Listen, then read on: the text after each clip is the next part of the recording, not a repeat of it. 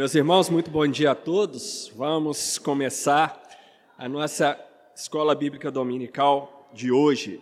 Vamos orar? Abaixa sua cabeça, feche seus olhos, vamos falar com o nosso Deus.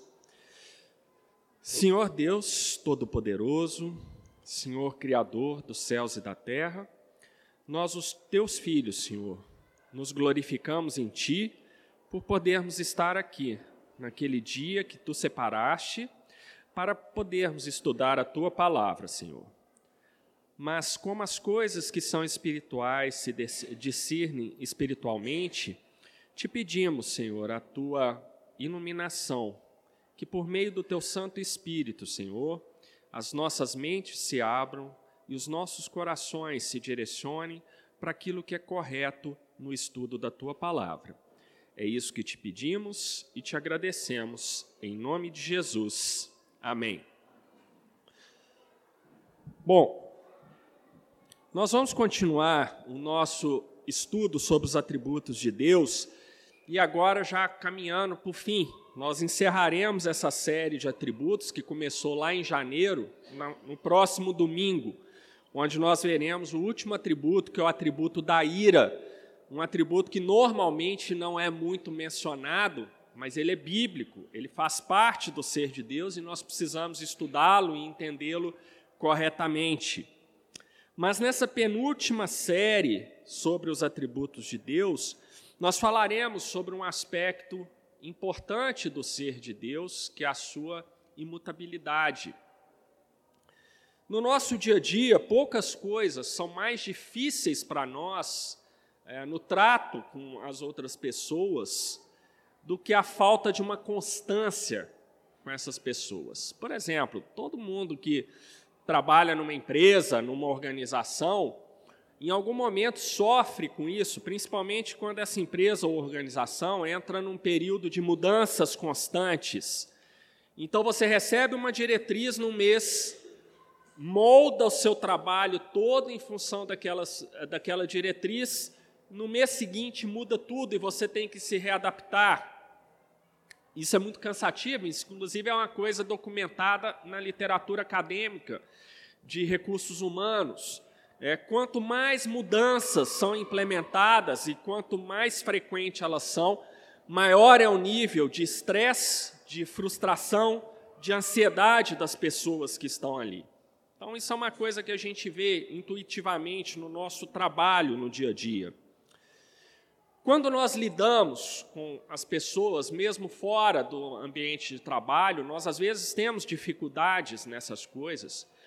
É, é, é, muito difícil você combinar uma coisa com uma pessoa, ela concorda com aquilo, fala, não, isso aqui é o correto, e quando você começa a fazer o combinado, ela muda e diz para você, não, eu pensei melhor e mudei de ideia, não é nada disso, agora é aquilo. Então, no mundo em que nós vivemos, nós temos vários problemas derivados dessa falta de constância no trato com as pessoas, nessa falta de constância, às vezes, em diretrizes empresariais, em diretrizes organizacionais, o que quer que seja. Meu trabalho na universidade, isso é bem desgastante. Eu costumo brincar que antes de ser professor eu tinha um cabelo até aqui. Né? Então, é, hoje eu estou desse jeito. Porque algumas coisas são muito difíceis. Né? É, agora, a gente está caminhando para o final do semestre. E na última semana de abril, o departamento do qual eu faço parte comunicou que ia ter uma prova multidisciplinar e para dar aquela prova multidisciplinar, eu tinha que elaborar umas questões e mudar toda a distribuição de ponto que eu tinha na disciplina. É, parece bobagem, né? mas você conversar com um grupo de alunos que a distribuição de ponto mudou, isso costuma ser bastante complicado. Cat sabe disso, Dona Janaína entende do babado, sabe como que é. Né? Então, essa, essa constante mudança para nós pode ser muito complicada na, na nossa vida diária. E ela é especialmente complicada porque, querendo ou não, todos nós parecemos que temos alguma coisa dentro de nós que nos faz desejar sempre uma constância, algo que não mude, algo no qual possamos sempre confiar. E nós podemos ver isso em exemplos muito simples. Por exemplo, todo mundo quer ter uma casa, não importa se é alugada ou se é a própria, mas você quer ter aquela sua casa para onde você sempre volta ao final do dia. Você quer ter a sua igreja, aquela igreja que você sabe que todos os domingos você vai para lá. Todos nós, de uma forma ou de outra, temos necessidade de termos esse porto seguro, essa de termos alguma coisa em que nós sabemos, bom, que aquilo ali sempre vai estar ali, então ali nós podemos efetivamente confiar.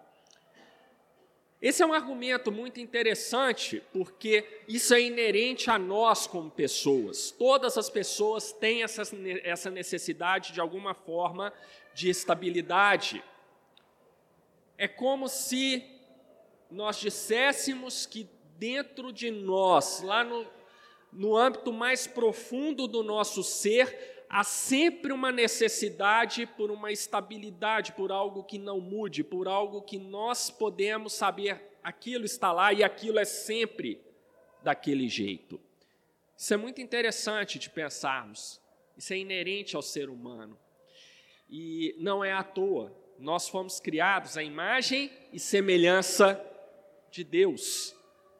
Então, essa necessidade que nós temos dentro de nós não é por algo, mas sim por alguém que não muda, que está sempre lá, que é sempre o mesmo desde a eternidade passada. Isso faz parte de nós, de cada pessoa.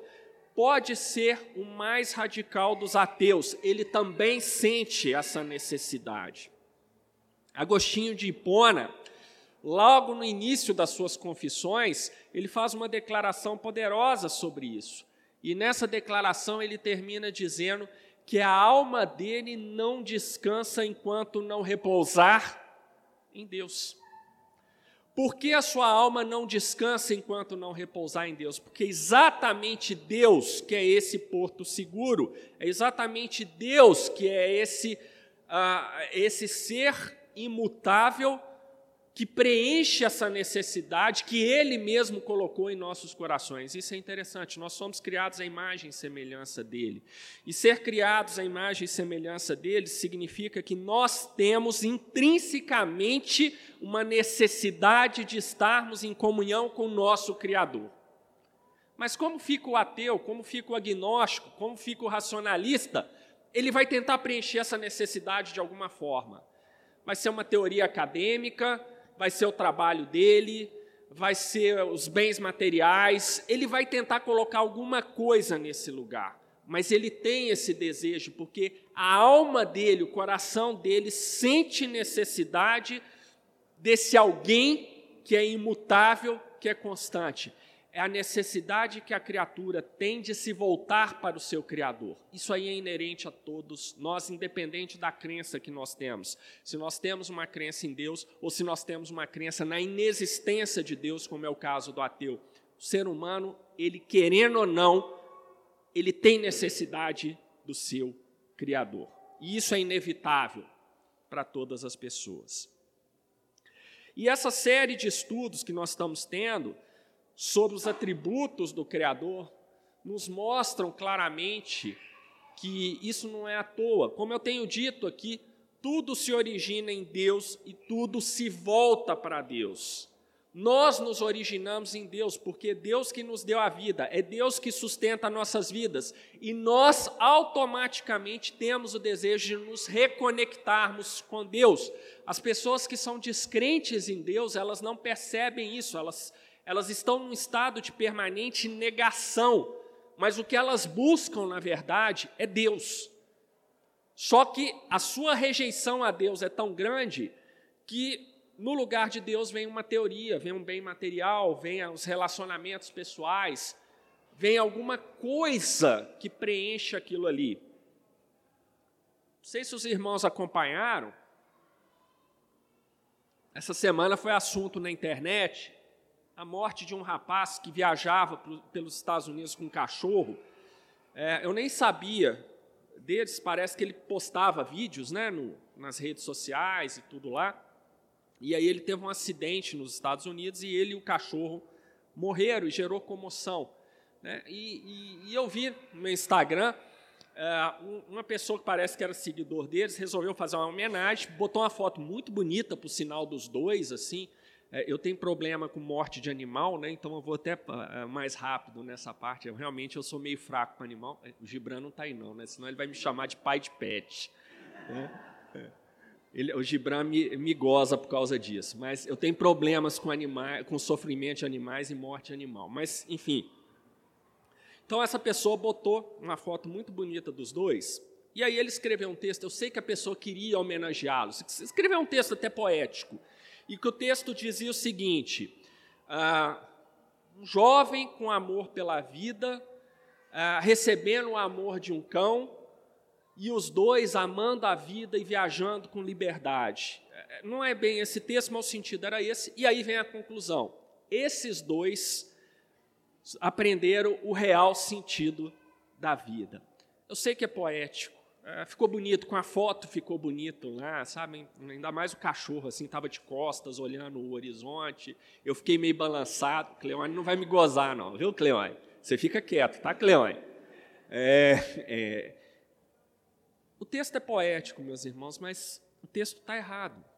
O sentido da vida não é esse. Eu não sei se aquele rapaz era um crente, eu acredito que não seja, ah, mas se ele tentou preencher a vida dele com a ideia de liberdade, ele viajando com o cachorro dele, poxa, legal, eu também adoraria pegar Alice e os meninos, passar uns dois anos viajando, mas frequentando as igrejas no caminho, tá, João? E reformadas ainda por cima. É, eu adoraria fazer isso também com Alice e com os meninos, mas não é isso que dá sentido à vida. Né? Eu não conheço, eu realmente nem conhecia esse rapaz, mas talvez no lugar do Criador imutável, a referência absoluta, ele tenha colocado essa ideia de liberdade, a viagem, as aventuras, e não duvido que ele teve dias maravilhosos com o cachorro dele nessa viagem, dias de intensa alegria ali. Não duvido que ele se alegrou com aquilo. Mas não era isso o sentido da vida. Não era isso que dava significado à vida dele. A, o que dá significado à nossa vida é o Deus imutável. A razão da nossa vida, que é uma questão filosófica, por que nós existimos? Né? Tantos filósofos trabalharam isso, essa questão. Por quê? Qual o sentido da vida? A resposta é muito mais simples do que parece. O sentido da vida é glorificar a Deus e nos deleitarmos nele. Acabou. Todas as coisas se originam em Deus, todas as coisas se voltam para Deus. A parte de Deus, nada, absolutamente nada tem sentido. Esse é o grande drama do ímpio. Na sua rejeição a Deus, as coisas para ele são sempre uma busca contínua de sentido, busca que é sempre frustrante, porque quando você acha que você encontrou o sentido, esse sentido não era aquele, você se decepciona. Então, somente esse Deus é que dá sentido à nossa existência, dá sentido a tudo que nós fazemos no nosso dia a dia. E por que Deus é assim? Além de todas as coisas que eu venho abordando com os irmãos desde janeiro, nós hoje vamos entrar no penúltimo atributo de Deus, que é o atributo da sua imutabilidade. Dizer que Deus é imutável significa afirmar que ele não muda o seu caráter, ou seja, o ser de Deus é inalterável. Como eu tenho dito para os irmãos desde a primeira aula dessa série de atributos de Deus, Deus era no passado, Deus é hoje e Deus sempre será exatamente do mesmo jeito. O Deus do passado não é diferente do Deus de hoje e não será diferente do Deus que nós encontraremos na eternidade que está ainda por vir, para onde todos nós, pela misericórdia deles, iremos. É o mesmo Deus. Deus não era pior cem anos atrás. Deus não, nesse tempo, não aprendeu nada. Deus não melhorou a, o seu caráter, ele não repensou a sua maneira de viver, a sua, uma palavra que todo mundo gosta, né? a sua cosmovisão.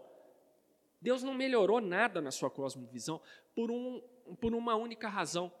Deus sempre foi, Deus sempre será exatamente da mesma forma que ele é hoje. O ser de Deus não tem como melhorar. O ser de Deus é, é sempre imutável. Então Deus não muda no seu caráter. Ele não será nem menos do que ele sempre foi e nem será melhor no futuro do que ele já é hoje. Deus é imutável no seu caráter. Em teologia, nós dizemos, com base nisso, que Deus é imutável em seu caráter, atributos e perfeições. Por isso que eu afirmo: Deus não vai melhorar, Deus não vai aprender. Uh, volta a bater na teologia do processo, que diz que Deus é um Deus que aprende com as experiências humanas. É um Deus que a cada dia ele acrescenta alguma coisa ao seu conhecimento. Isso é uma heresia. É uma heresia. Deus não é assim. Deus já sabe todas as coisas, desde a eternidade passada. Não há o que se acrescentar em Deus. E, e nós somos totalmente diferentes disso.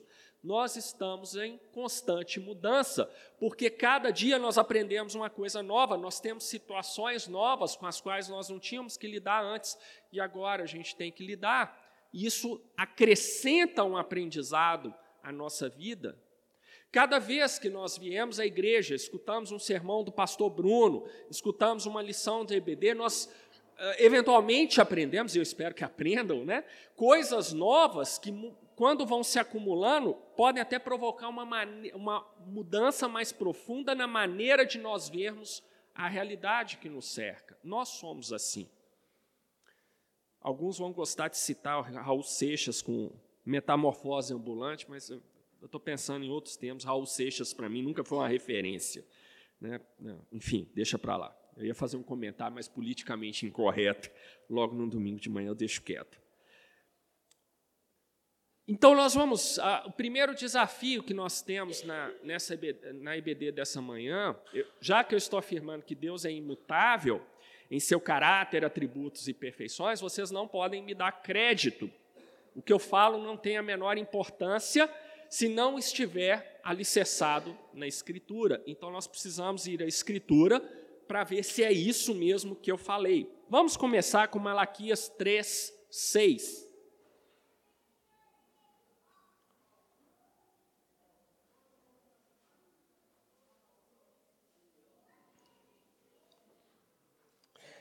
Diz assim a palavra de Deus: Porque eu, o Senhor, não mudo. Por isso, vós, ó filhos de Jacó, não sois consumidos. Veja, Deus está falando que ele não muda, não muda o quê? No seu caráter, na sua perfeição. Por causa disso, se ele havia decidido que os filhos de Jacó seriam uma grande nação, seriam preservados, seriam cuidados por ele, ele não muda, por isso eles nunca foram consumidos. Então Deus está falando, porque Ele é fiel à Sua própria palavra, e isso é um atributo dele. Deus é perfeitamente fiel a si mesmo. Ele não vai mudar nisso. Deus jamais vai trair aquilo que ele acredita. Ele não é como nós, que por conveniência, muitas vezes nós aceitamos até contrariar a nossa própria natureza, porque a gente pode, a gente vislumbra um ganho maior em fazer aquilo. E depois a gente se arrepende do que nós fizemos. Deus não é assim. Ele é absolutamente fiel a Ele mesmo. Salmo 102, 26 e 27.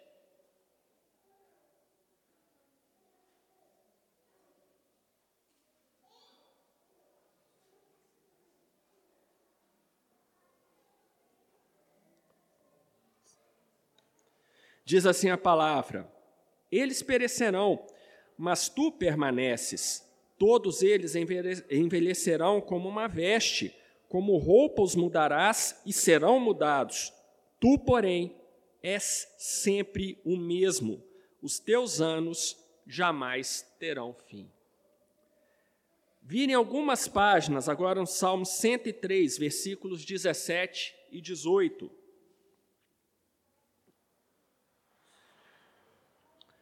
Diz assim o salmista: mas a misericórdia do Senhor é de eternidade a eternidade sobre os que o temem, e a sua justiça sobre os filhos dos filhos, para com os que guardam a sua aliança e para com os que se lembram de seus preceitos e se cumprem.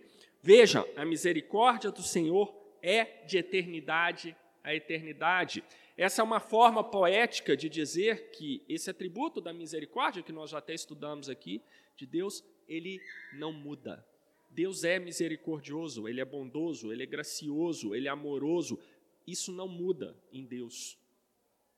E mais do que isso, como a gente já discutiu, inclusive na IBD passada, essa bondade, esse amor, essa misericórdia, essa graça de Deus são intensas, são plenas desde a eternidade passada. Deus não se tornou mais misericordioso com o tempo do que ele sempre foi. Ele é sempre aquilo. Eu não sei quanto aos irmãos, mas quando a gente para para pensar nisso, você, você fica assim, gente, realmente é, Deus é um ser completamente diferente. É por isso que na Escritura, Deus se revela naquilo que era necessário para a nossa salvação e, uma vez salvos, santificação. Eu acredito que na eternidade nós vamos aprender muito mais do que está na Escritura, mas eu acho que nesse momento, para esse mundo que nós vivemos, uh, tendo o problema do pecado ainda presente, nós não estávamos preparados para ver mais do que a Escritura revela. E se os irmãos pararem para pensar no que a Escritura revela, ela já é muito. Imagina um ser que ele é pleno desde a eternidade. O conceito de eternidade já é complicado. Você saber que um ser é o que é desde a eternidade e que tudo nele é perfeito e é pleno, é algo que, se você parar para pensar, você começa a até endoidar. Né? Então, era o que Deus, o que Deus uh, revelou a respeito dele, já é muito para nosso atual estágio de pensamento e de capacidade de compreensão das coisas. Mas um texto que é clássico em mostrar que Deus é imutável está lá no Novo Testamento, em Tiago 1,17.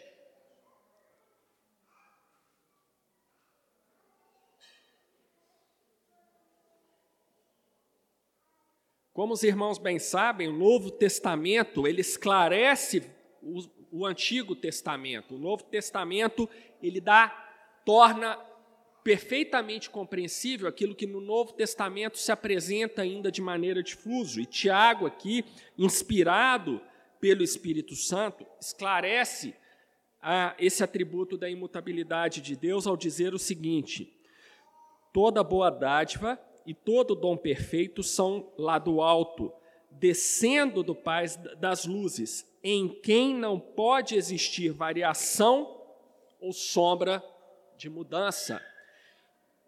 Tiago aqui declara então: Deus é pleno, Deus é imutável, sempre foi assim, sempre será assim. Deus não é aquele que, diante de uma nova situação, ele muda a maneira de pensar, ele muda a maneira de ver as coisas. Diante de tudo que nós estudamos nessa série de atributos de Deus, esse pensamento é um pensamento ilógico. Você vê que isso não se casa com o que está revelado na Escritura. Eu realmente fico impressionado de tantas pessoas darem crédito à teologia do processo, porque ah, algumas aulas de EBD já são suficientes para mostrar claramente que a teologia do processo ela não tem sentido ela é claramente antibíblica.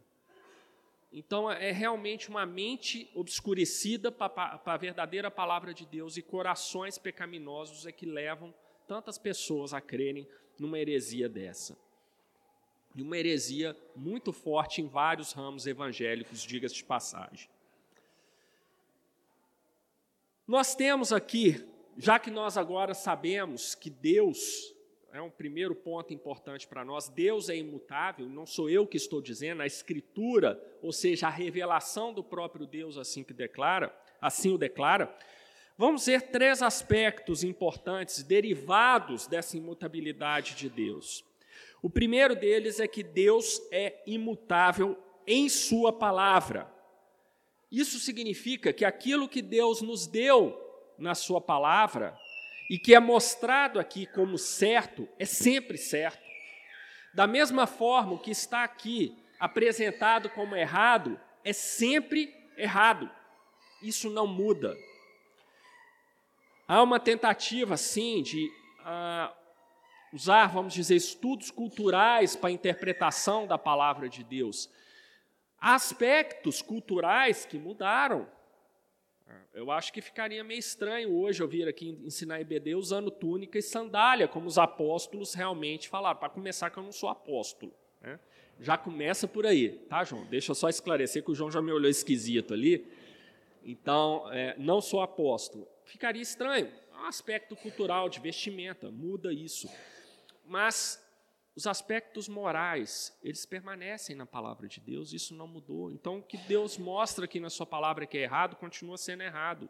O que ele mostra aqui como certo, continua sendo certo. Isso é atemporal. Isso está fora dessas variações culturais que ocorreram, sim, ocorre. Mas não é isso relevante aqui na palavra. Então, Deus é imutável em Sua palavra, ou seja, aquilo que Ele diz que é, continua sendo. Aquilo que Ele diz que não é, continua não sendo. Isso não muda e jamais vai mudar.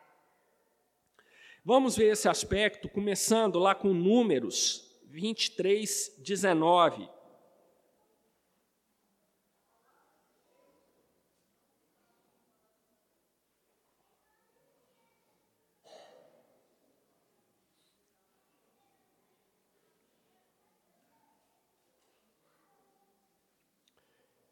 Diz assim a palavra: Deus não é homem para que minta, nem filho de homem para que se arrependa. Porventura, tendo ele prometido, não o fará? Ou tendo falado, não o cumprirá?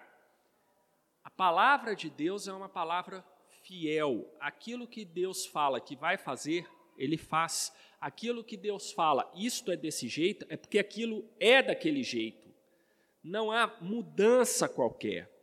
E aqui ó, vejam que Moisés usa uma expressão muito forte: Deus não é homem para que minta.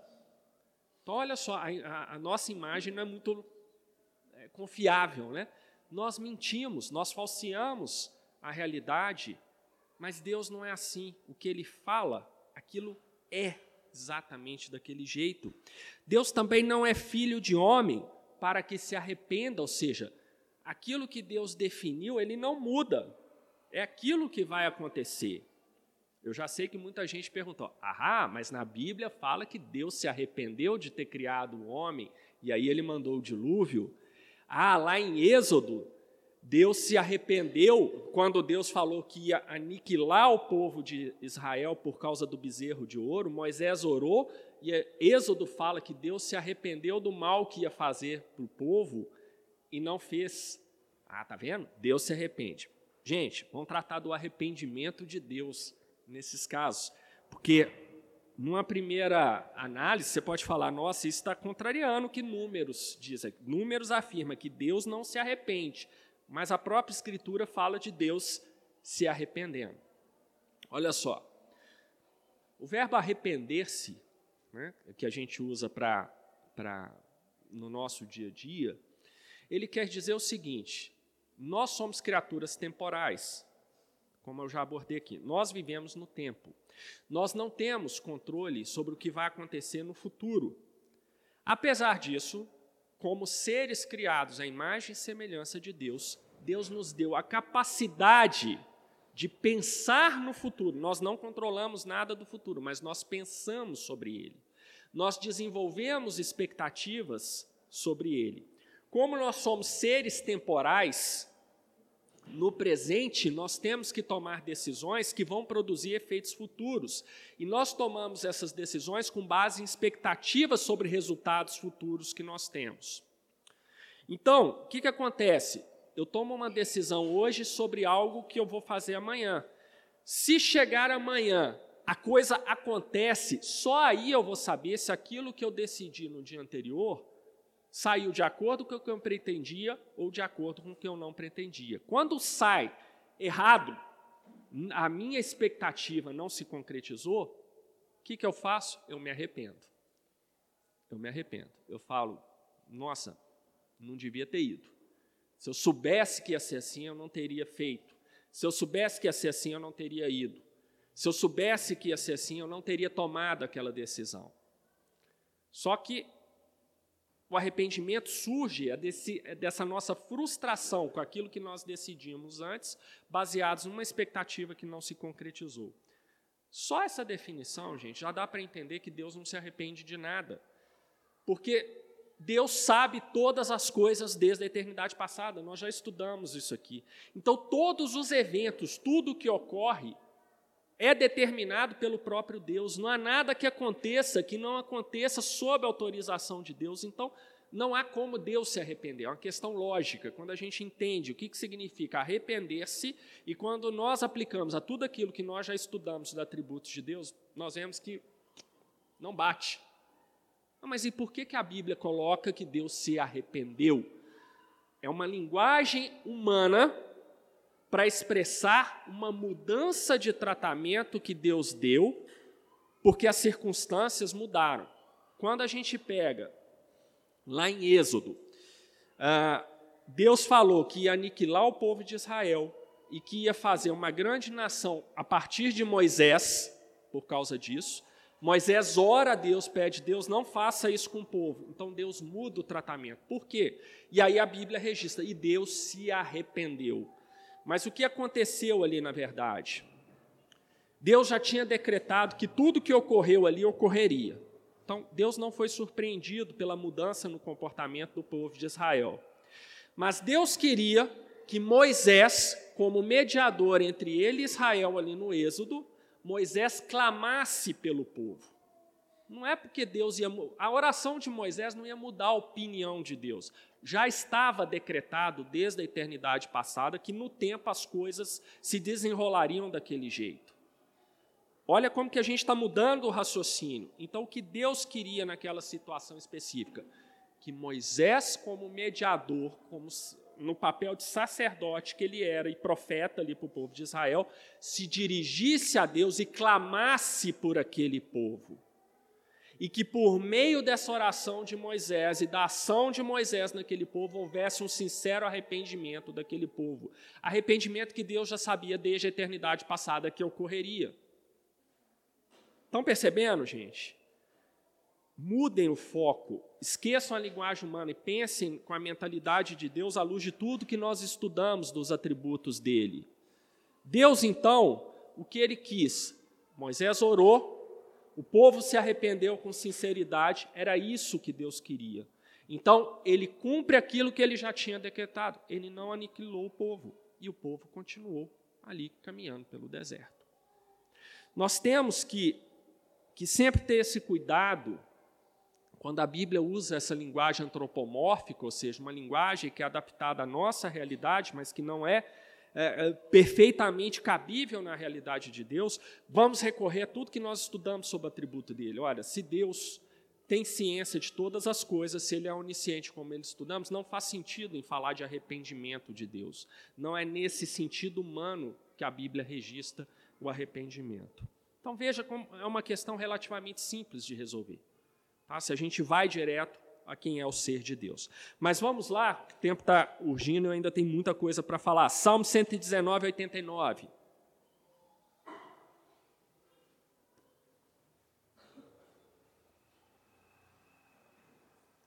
Para sempre, ó Senhor, está afirmada a tua palavra no céu. Então, a palavra de Deus, mais uma vez, não muda, ela para sempre está firmada no céu.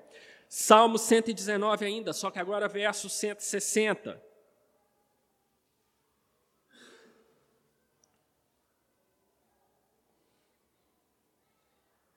As tuas palavras são em tudo verdade desde o princípio, e cada um dos teus juízos, dos teus justos juízos, dura para sempre. Mateus 5,18.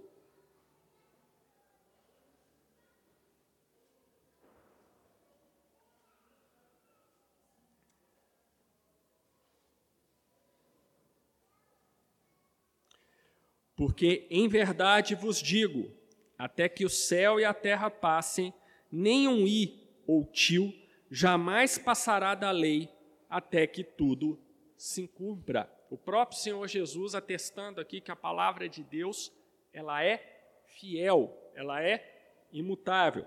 Essa expressão aqui, nem um i ou tio, isso aí é porque na, no hebraico o termo para o i e para o tio são pequenos sinais que usa no hebraico. Então, trazendo aqui para o nosso contexto, seria como Jesus falando assim: olha, nem a, o mínimo aspecto da lei vai passar até que todas as coisas se cumpram. Então, o próprio Senhor Jesus atestando que a palavra de Deus é imutável. Aquilo que Deus falou, aquilo era, é e sempre será. 2 Coríntios 1,18.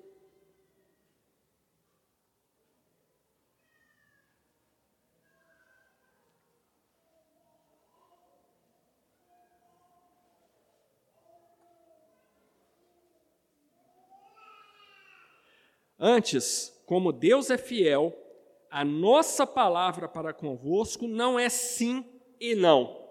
Olha que declaração importante do apóstolo Paulo. Ele está dizendo: aquilo que é pregado para as pessoas não é dúbio, não é uma questão que pode ser e pode não ser ao mesmo tempo. Ele vai falando, ou é ou não é. Por quê? Porque é a palavra de Deus. Não é como nós agimos. Essa semana eu ri muito, porque eu recebi um negócio na internet dos uais mineiros, né? E eu posso falar de uai mineiro porque eu sou mineiro, de Belo Horizonte. O sotaque entrega, né? É, e aí a, a, pessoa no, fez um videozinho lá, falando, olha, existe o uai de negação e o uai de aceitação. Então, falando assim, ah, podemos fazer um churrasco na sua casa? Se a pessoa te responder, uai, pode, é um uai de negação. Porque esse uai longo, na verdade, o mineiro quer dizer que não, não pode. Agora, se for um uai curto, é um uai de aceitação. Então, vamos fazer um churrasco na sua casa? Uai, vamos. Então, esse é o uai de aprovação. Essas dubiedades que a gente tem na nossa linguagem, isso a gente vê mesmo, né? Ah, você podia ir lá em casa, Fernando. Você vai lá, vamos, vamos sim, vamos marcar não vai aparecer nunca, né? Não é assim que a gente fala? É mesmo, nós precisamos encontrar, é isso, vamos fazer, vamos, vamos marcar sim. Eu te mando o zap essa semana. Esquece, esquece. Ou então, dentro de empresa, você resolve isso de outra forma, monta um comitê para analisar a questão. Aí você sabe que aquilo ali não vai dar em nada mesmo. Aqui Paulo está dizendo que, no que se refere à palavra de Deus, as coisas não são assim. O que é sim é sim, o que é não é não. As duas coisas não podem coexistir.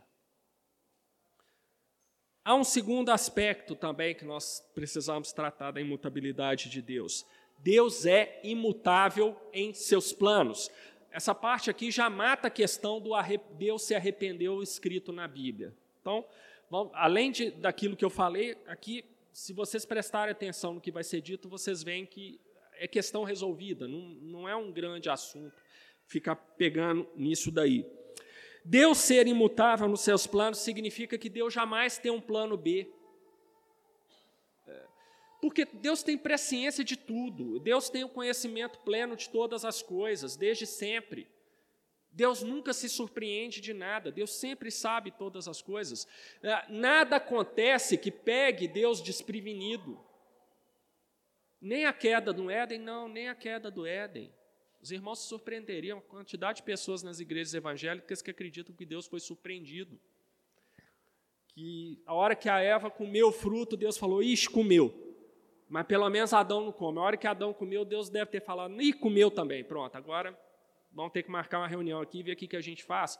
Muita gente acredita que é isso, mas não é. Não é. A verdade é, dura até, ensinada na Bíblia, é que Deus ordenou a queda. Deus sabia que Adão ia cair desde a eternidade passada, porque foi ordenado pelo próprio Deus. Deus não, não, não foi pego de surpresa. Deus não inventou o evangelho por causa do pecado de Adão. O evangelho já estava preparado antes que Adão pecasse. Todas as coisas Deus já tinha ciência desde a eternidade passada. Deus nunca é surpreendido em nada. E mais do que isso, aquilo que Deus determinou que ia acontecer, vai acontecer, é o plano de Deus é aquele, esse plano sempre vai ser cumprido. Por isso que ele é imutável em seus planos. Salmo 33, 10 e 11.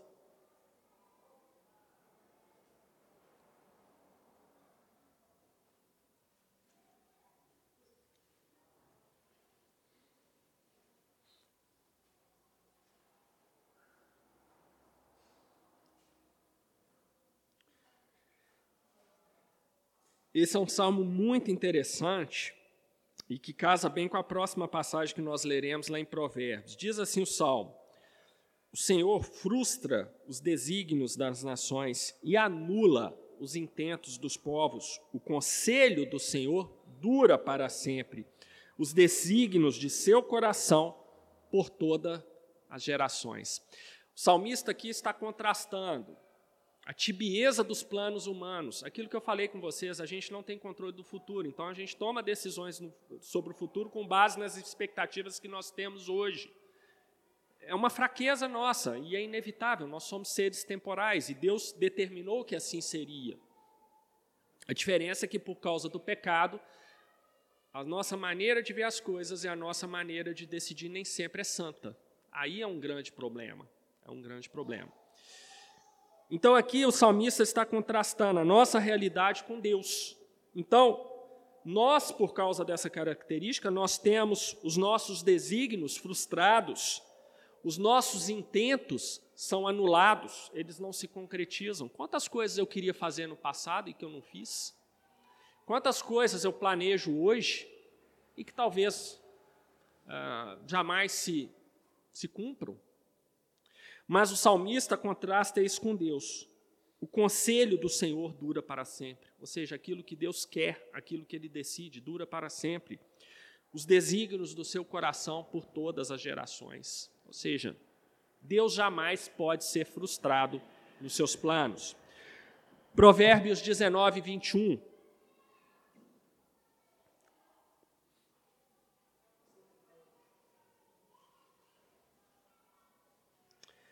Essa passagem aqui é uma das, uma das, minhas passagens favoritas na Escritura.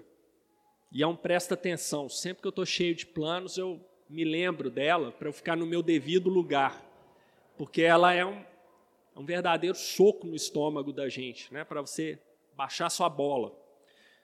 Muitos propósitos há no coração do homem, mas o desígnio do Senhor permanecerá. Então, você pode fazer os planos que você quiser, mas Aquilo que vai acontecer é aquilo que Deus determinou que aconteceria, não é o que você quer, é o que Deus determinou que aconteceria.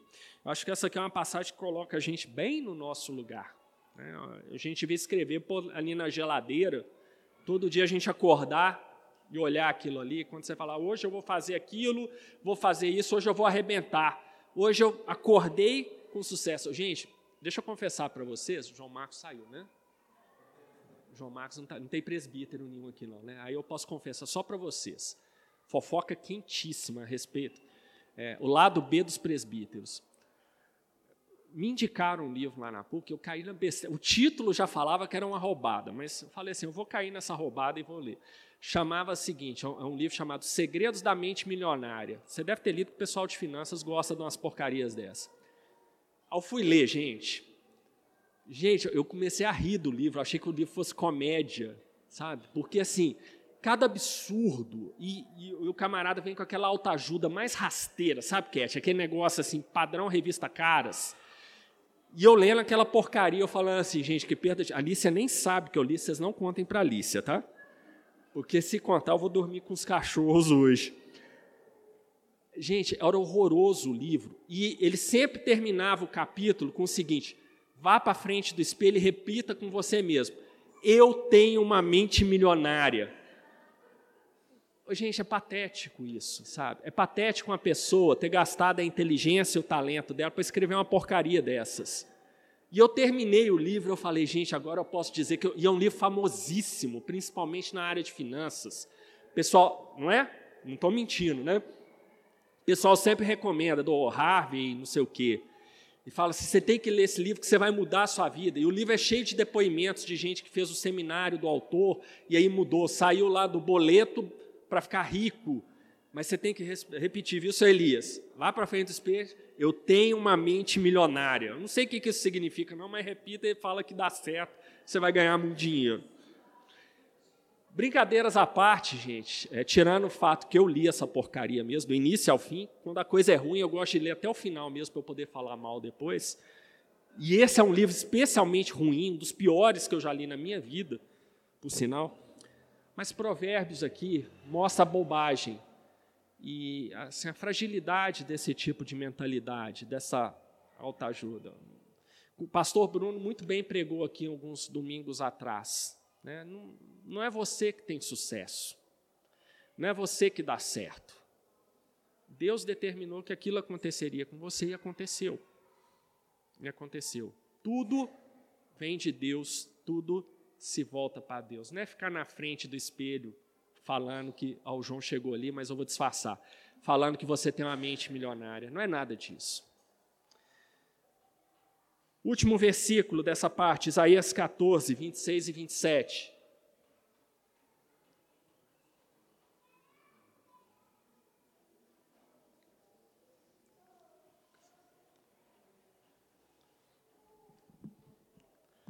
Este é o desígnio que se formou concernente a toda a terra, e esta é a mão que está estendida sobre todas as nações, porque o Senhor dos Exércitos o determinou.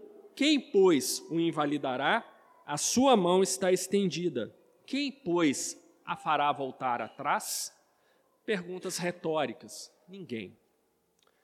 O último ponto que eu queria abordar com, com os irmãos é um ponto e já é uma aplicação da imutabilidade de Deus para nós, e essa aqui é extremamente importante. Deus é imutável em sua salvação. Esse é um ponto muito importante.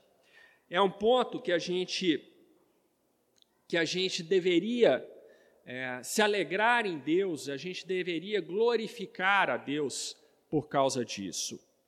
Aqueles que Deus escolheu desde a eternidade passada para serem seus filhos, jamais cairão da sua graça. Isso aqui é tão bonito, gente, tão importante, porque Deus é imutável. Aqueles que ele elegeu desde a eternidade passada jamais deixarão de ser seus filhos. Romanos 8, 29 e 30. Já falei com vocês que Romanos 8 é o meu capítulo favorito da Escritura.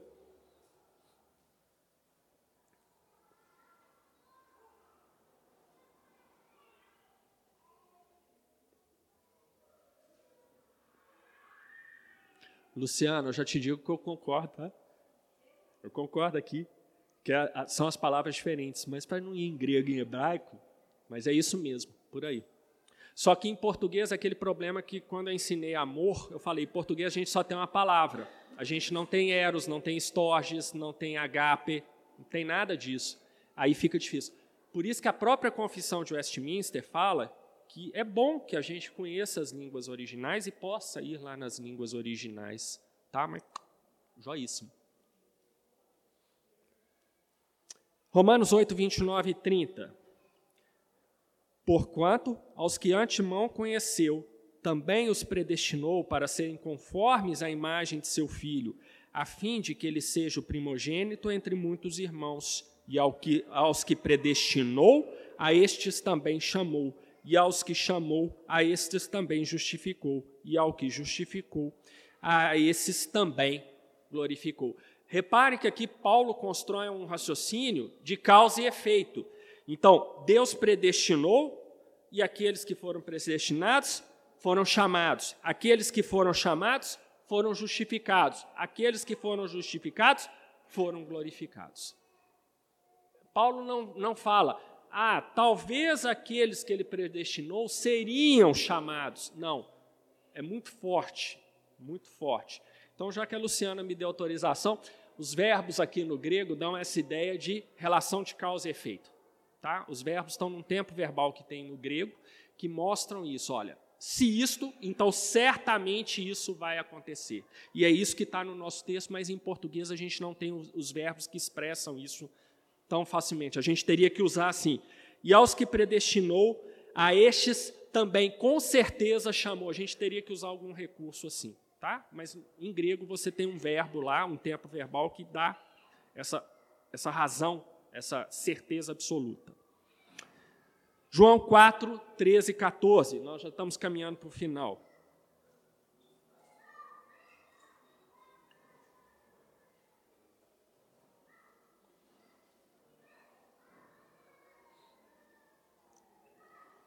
Afirmou-lhe Jesus: Quem beber desta água tornará a ter sede. Aquele, porém, que beber da água que eu lhe der, nunca mais terá sede. Pelo contrário, a água que eu lhe der será nele uma fonte a jorrar para a vida eterna. Aqui o Senhor Jesus está te dizendo o seguinte: aqueles que são as ovelhas dele, que ouvem a voz dele e o reconhecem, esses jamais se apartarão dos cuidados dele. E finalmente, João 6,35. O Senhor Jesus volta a afirmar essa verdade aí, dizendo o seguinte: Declarou-lhes, pois, Jesus: Eu sou o pão da vida. O que vem a mim jamais terá fome. O que crer em mim jamais terá sede. Isso daí só é possível, meus irmãos, porque Deus é imutável. Aquele a quem ele chamou, aquele a quem ele predestinou desde a eternidade passada para serem seus filhos, jamais perderão a salvação. Como diz a nossa confissão, Deus, na sua sabedoria, permite que em determinados momentos da vida, alguns dos seus eleitos caiam em pecado que alguns dos seus eleitos experimentem pecados, e isso vai ter consequência para a vida deles, porque o pecado produz efeitos reais nas nossas vidas.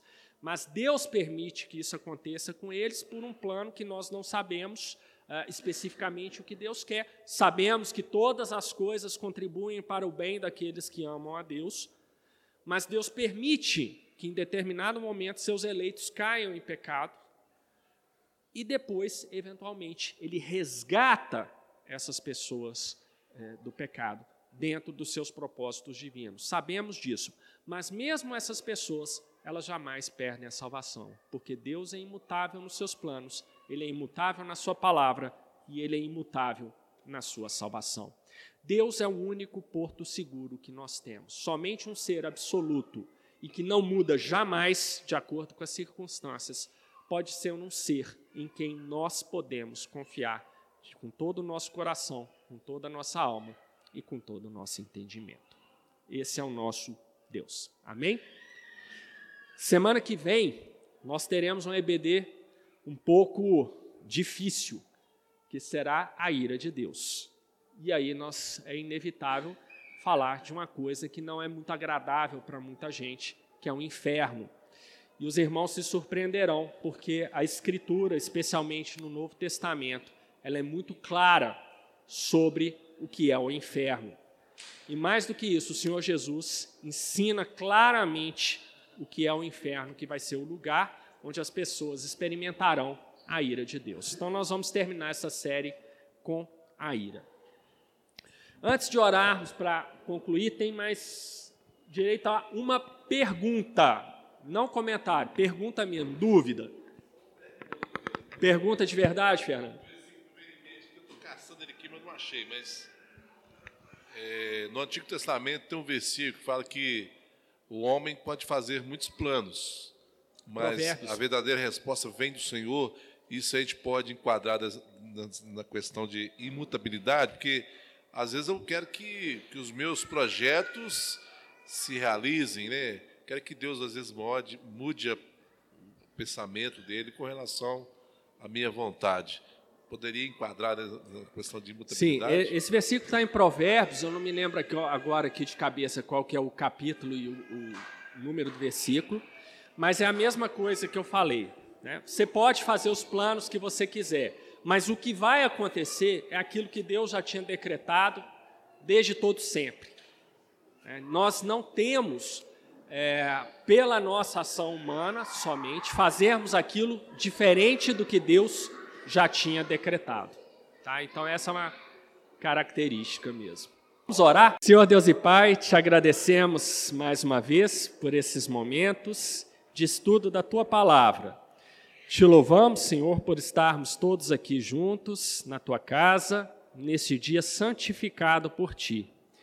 Te clamamos, Senhor, que a compreensão dos teus atributos possa, Senhor, nos santificar no nosso dia a dia, possa, Senhor, nos ajudar na maneira de ver esse mundo que nos cerca, na maneira de nos relacionarmos uns com os outros e principalmente na maneira de nos relacionarmos com o Deus Todo-Poderoso, Criador de todas as coisas.